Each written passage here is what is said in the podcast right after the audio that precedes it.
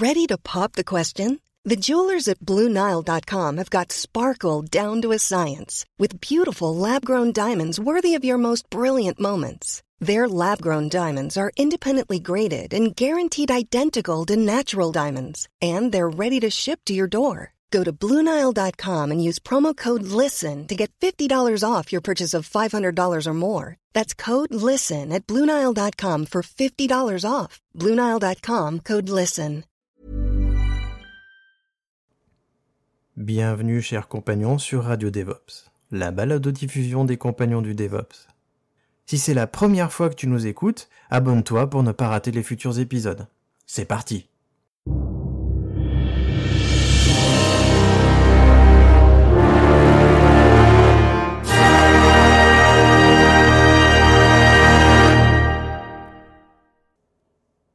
Bonjour à toi cher compagnon et bienvenue dans ce nouvel épisode dans Solo.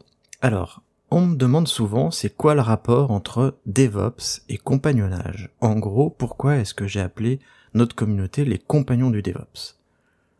Aujourd'hui je vais répondre à cette question, mais avant il faut que je revienne sur les origines de notre communauté et euh, pourquoi je l'ai créée, pourquoi j'avais envie de la créer, et je terminerai par euh, te dire euh, ce que j'imagine pour elle. Alors, il y a quelques années, en fait, quand je commençais à découvrir le DevOps, j'allais beaucoup en meet-up et euh, enfin en tout cas meet-up euh, à Lyon. Moi, il faut savoir que j'habite Saint-Étienne, donc à Saint-Étienne, il n'y avait pas de meet-up sur le DevOps ou, même sur pour des administrateurs système. Et j'allais à Lyon et j'allais souvent à des conférences aussi à Paris.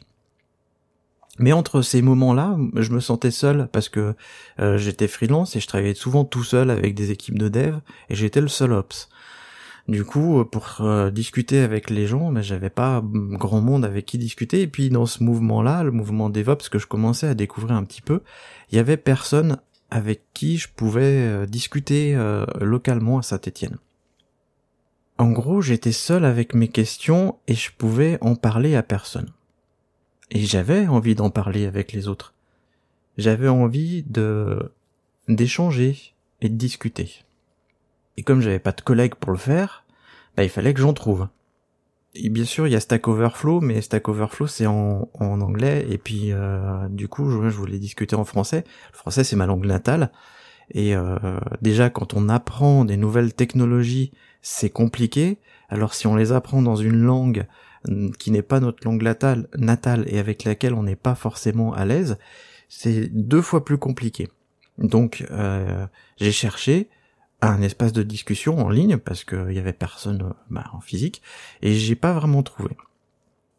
À ce moment-là, euh, il faut savoir que je fais partie d'une coopérative d'entrepreneurs. J'ai rencontré euh, Thomas qui est euh, qui est un autre membre de cette coopérative et lui aussi il est ops. Euh, lui, il est administrateur système et réseau, plus réseau, moi plus euh, système et automatisation. Euh, mais ensemble, en fait, on a commencé à collaborer et c'est avec lui que j'ai créé l'Hydra.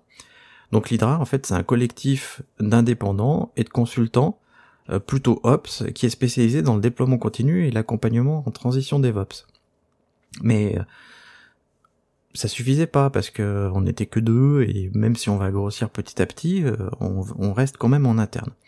Donc il fallait que je trouve et que je rejoigne une communauté de professionnels qui pensaient la même chose que moi, mais cette communauté en fait elle n'existait pas.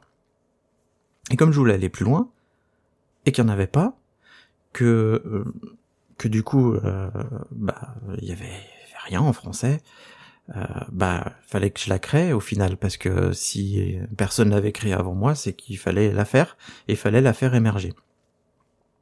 Donc c'est pour ça qu'en fait j'ai voulu créer cette communauté avec Thomas et c'est pour ça qu'on s'est lancé. Mais du coup, pourquoi est-ce que on a décidé de la nommer comme ça? Alors il faut savoir que moi je suis assez proche du mouvement euh, des artisans logiciels. C'est un mouvement qui, donc en anglais c'est le software craftsmanship.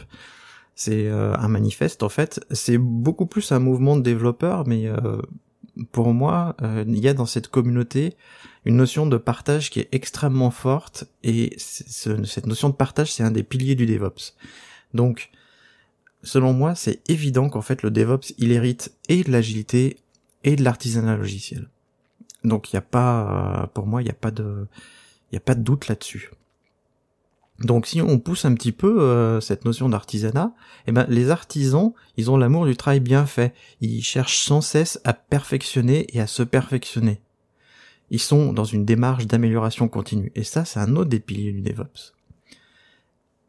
D'autre part, un, bon artisan, il a une boîte à outils. Une boîte à outils euh, dans laquelle il a mis les outils qu'il a choisis lui-même. Et chaque outil va aider l'artisan dans une tâche bien précise. Un Ops qui suit le mouvement DevOps, il choisit aussi ses outils en fonction de ses besoins.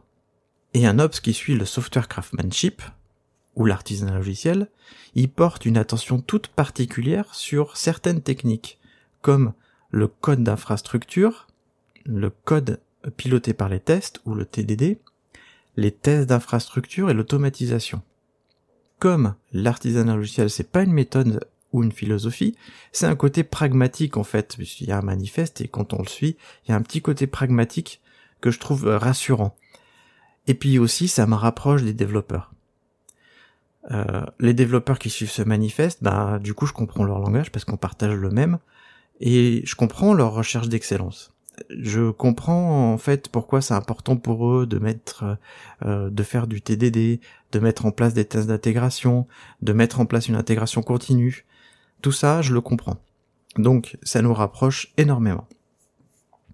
Si on poursuit, euh, dans l'histoire de l'artisanat, il y a aussi la notion de transmission qui est très importante, puisqu'en fait, euh, un artisan expérimenté, il va transmettre son savoir à un, à un artisan plus jeune, au travers de l'apprentissage, puisqu'il va être accompagné par un apprenti qui va apprendre de lui. J'en ai parlé justement dans l'épisode dernier sur le mentorat, et euh, pour moi, ça c'est un, côté qui est très très intéressant. Et ça nous, ça nous amène au compagnonnage. Le compagnonnage, c'est quelque chose qui a émergé en France. Euh, c'est un, des, en fait, c'est un, des groupes d'artisans qui euh, qui qui s'apprennent entre eux en fait les techniques. Et il y a, euh, on, on rejoint une, un groupe de compagnons pour apprendre quelque chose des compagnons. Ça, ça existe assez peu dans les euh, dans les autres pays européens. Il y a quand même euh, des études, des des compagnons, euh, enfin du compagnonnage qui a eu lieu en Allemagne et en Belgique, mais dans le monde anglo-saxon, il n'y a pas cette notion-là. C'est plutôt les confréries.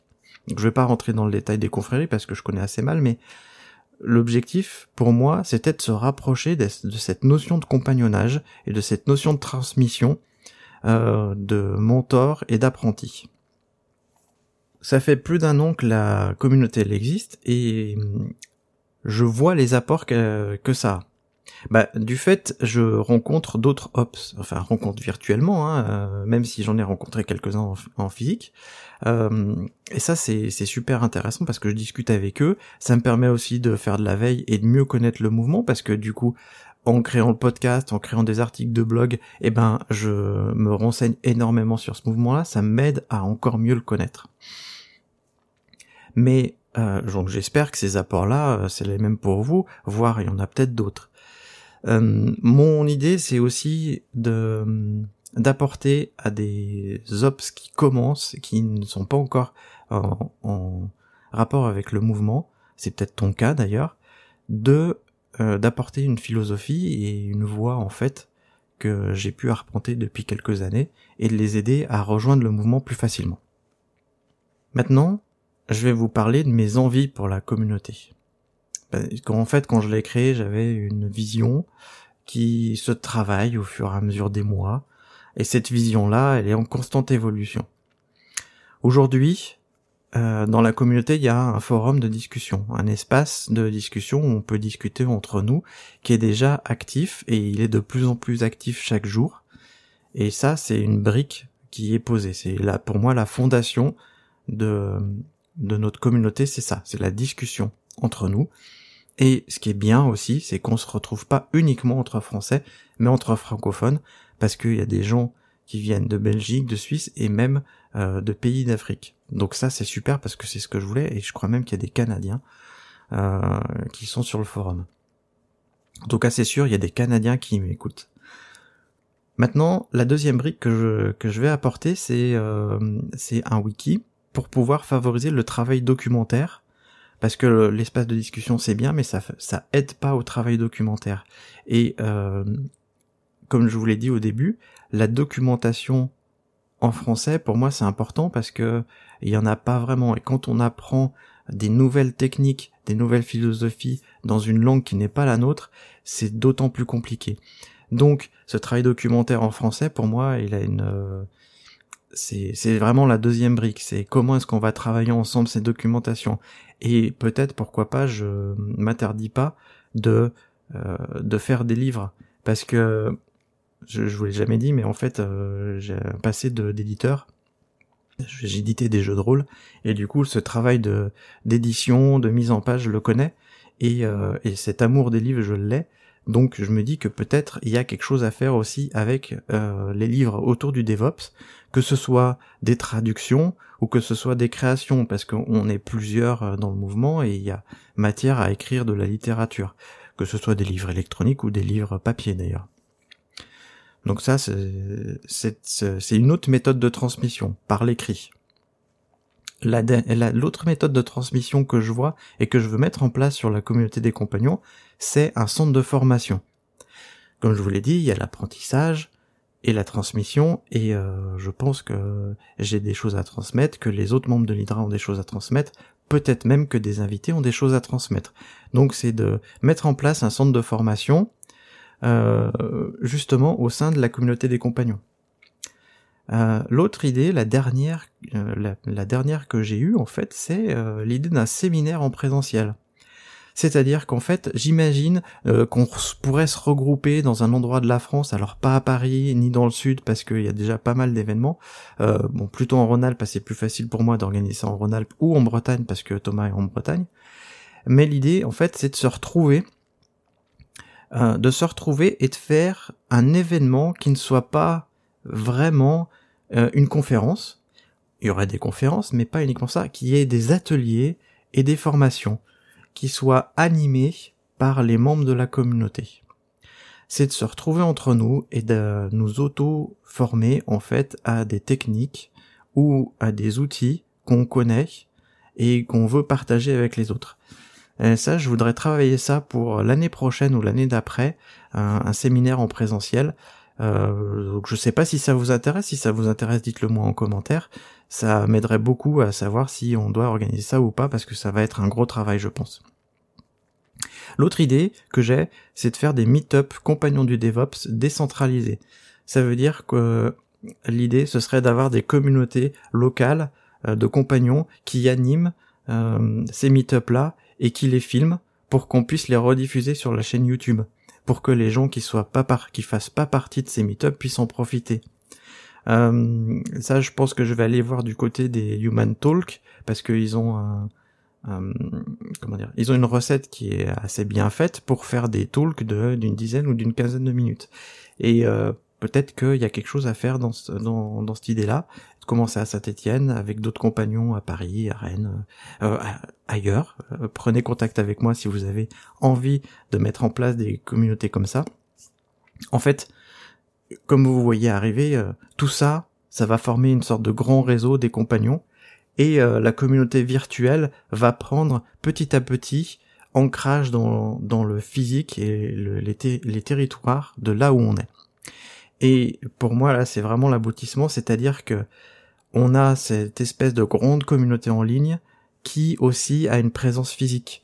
Et euh, comme ça, dans chaque ville, j'imagine euh, à long terme, dans chaque ville, il y aura une communauté de compagnons où on va pouvoir discuter DevOps et du mouvement et s'apprendre mutuellement des choses. La dernière chose, et là je suis euh, persuadé que ça va émerger un jour ou l'autre, c'est une vision francophone du mouvement. C'est aussi pour ça que euh, les compagnons de DevOps, c'est un terme que j'aime énormément parce que c'est un terme francophone qui a un ancrage historique. Et cette vision francophone du mouvement, euh, à mon avis, elle est liée à notre culture qui est différente de la culture anglo-saxonne. La culture anglo-saxonne euh, apporte au mouvement DevOps certaines choses. Et je suis pratiquement sûr que la culture francophone va apporter quelque chose au mouvement DevOps. Et ça, c'est à nous de le créer collectivement, ensemble. Donc j'espère que cet épisode t'a plu et qui t'aura amené à réfléchir un petit peu. Euh, si tu veux continuer à discuter de tout ça, bah rejoins la communauté si tu l'es, si tu en fais pas déjà partie. Et si tu en fais partie, bah on va en discuter sur le forum entre nous et puis voir comment est-ce que toi tu imagines en fait cette communauté à l'avenir parce que c'est pas c'est pas que ma communauté, hein, c'est notre communauté à tous, c'est la tienne. C'est euh, c'est collectivement qu'on l'a construit. Donc je vous dis à très bientôt et euh, bon apprentissage. Merci d'avoir écouté Radio DevOps. La balade de diffusion des compagnons du DevOps est produite par l'Hydra. Si l'épisode t'a plu, note-le. Plus la note sera élevée et plus il sera mis en avant dans les applications. Tu peux aussi le partager, cela nous aidera à le diffuser et à rendre le mouvement beaucoup plus visible. Si tu as envie de discuter du mouvement, le plus simple c'est que tu rejoignes la communauté des compagnons du DevOps. Le lien est en description. À bientôt.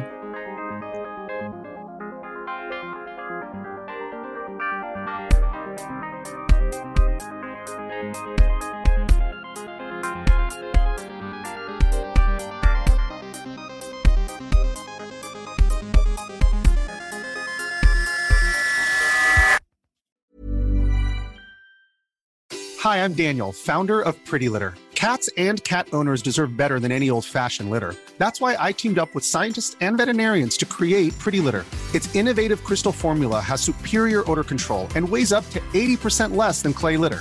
Pretty Litter even monitors health by changing colors to help detect early signs of potential illness. It's the world's smartest kitty litter.